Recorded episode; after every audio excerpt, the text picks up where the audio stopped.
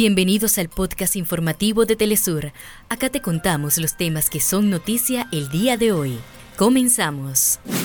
En Venezuela, el 97% de los partidos políticos que participaron en la séptima jornada de Gran Diálogo Nacional respaldaron un documento que busca garantizar el desarrollo de los próximos procesos electorales. Al menos seis militares sirios perdieron la vida durante intensos enfrentamientos con el grupo terrorista Estado Islámico al norte de Damasco. En un nuevo crimen de guerra, Israel bombardeó y asaltó el hospital Nasser en Han Yunis, al sur de la Franja de Gaza.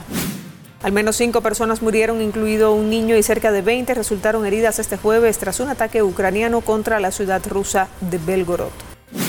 La ciudad de Bogotá recibirá a partir del 26 de febrero la Copa Mundial de Billar en tres bandas, único gran torneo de la categoría en el continente.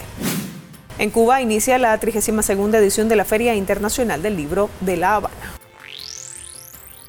Hasta acá nuestros titulares. Para más información recuerda que puedes ingresar a www.telesurtv.net.